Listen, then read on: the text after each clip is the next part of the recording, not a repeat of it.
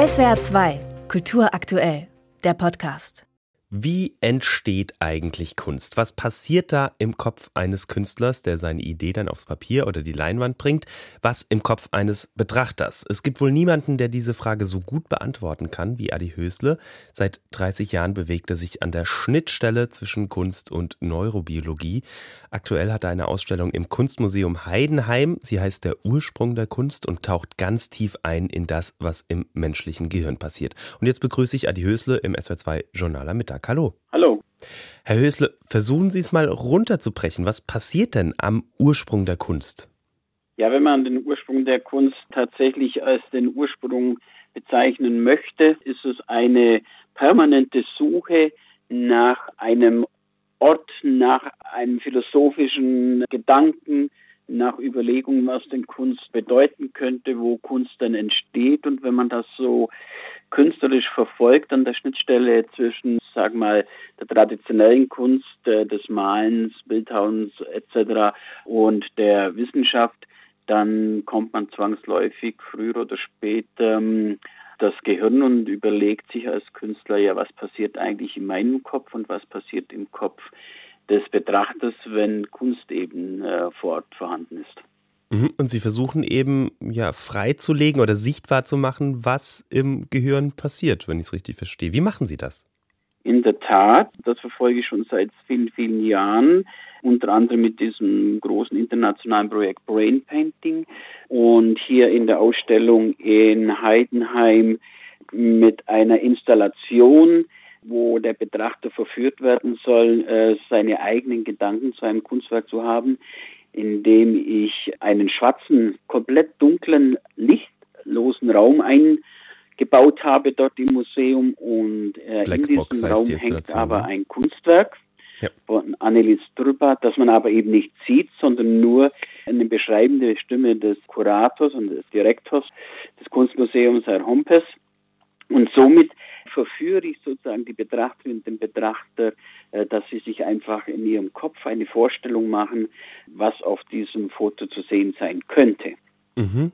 Und da sehen dann vielleicht unterschiedliche Menschen was Unterschiedliches, aber interessant ist vor allem auch, dass man eben durch Ausschalten der sinnlichen Wahrnehmung, in dem Fall vom Sehen, die anderen Sinne schärft? Also geht es darum, einfach ein bisschen klarer zu machen, was eigentlich im Hirn passiert beim Betrachten oder beim Konsumieren von Kunst? Ja, es geht im Grunde genommen schon darum, dass die Besucherinnen und Besucher so eine gewisse Sensibilität entwickeln für ihre eigenen Sinne, dass man sagt, ja, aber schau mal, wenn du jetzt nicht siehst und trotzdem wird dir ein Bild angeboten, was passiert denn da eigentlich und wie aktiv werden bei dir welche Sinne, wie denkst du darüber nach, an was erinnerst du dich vielleicht, wenn du jetzt nur etwas hörst über ein Bild und so weiter und so fort. Aber das ist natürlich nicht nur der schwarze Raum, sondern es gibt ja auch noch eine Installation von einer Breitschrift, an der mhm. Wand, also Blindenschrift. Und hier ist es ja auch nochmal auf die Spitze getrieben, dass der Sehende zwar die Installation sozusagen ästhetisch wahrnehmen kann, sehen kann, aber ihm bleibt zum Beispiel dann verborgen, was der Text eigentlich beschreibt oder was der Text aussagt. Also es sind verschiedene Optionen, die ich da im Museum zeige und die Besucher einladen möchte und das Interesse wecken möchte, sich mit verschiedenen Sinnen und äh, Wahrnehmungsmöglichkeiten, aber auch mit dem Verlust von Sinnen sich auseinanderzusetzen. Mhm. Und es geht auch darum, also nicht nur was beim Kunstbetrachter passiert, sondern auch das, was beim Künstler passiert. In dem Fall wirklich laden Sie uns ein in Ihr Gehirn. The Artist Brain heißt die entsprechende Augmented Reality Anwendung. Können Sie kurz erklären, was da passiert? In der Tat ist es so, dass man als Künstler oder Künstlerin sich natürlich auch intensiv damit auseinandersetzt, was passiert eigentlich bei mir und mit mir, wenn ich Kunst schaffe oder über Kunst nachdenke. Und da verfolge ich eben sozusagen eine rückwärtsgerichtete Strategie vom Maler von der Hand zurück den Arm ins Gehirn und was passiert hier.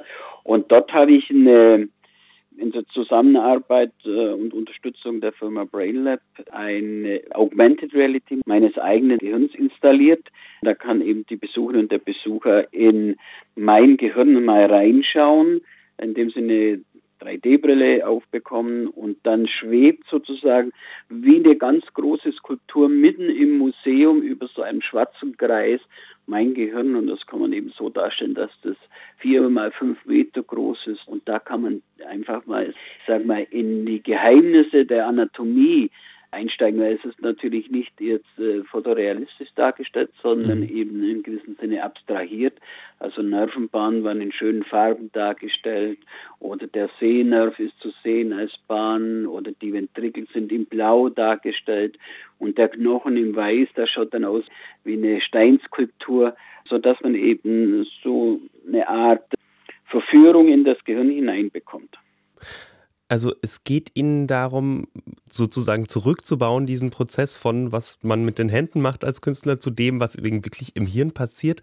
Retrogradist nennen Sie sich, glaube ich, in dem Zusammenhang. Können Sie das nochmal kurz erläutern?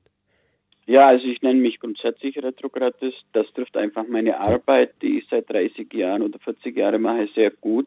Ein Retrogradist, das ist eine Art Neologismus, also eine Wortneuschöpfung das ist jemand, der sich mit Rückbildungsmaßnahmen im Kunstkontext beschäftigt. Also als Beispiel. Die klassische Form wäre ja ein Bildhauer, der jetzt einen Stein hat oder einen Holzblock. Der beginnt ja auch immer mehr von diesem Block wegzunehmen, bis er sozusagen sein Kunstwerk oder seine Idealform gefunden hat. Und ich übertrage das auch in anderen Konzeptkunstauseinandersetzungen, indem ich sage, jetzt nehme ich mal den Arm weg, jetzt nehme ich die Hand weg, jetzt nehme ich den Pinsel weg und wie kann man dann noch Kunst schaffen? Also tatsächlich in Form von etwas wegnehmen, etwas freischälen vielleicht auch wie ein Apfel, um dann auf den Kern von einer Sache zu kommen.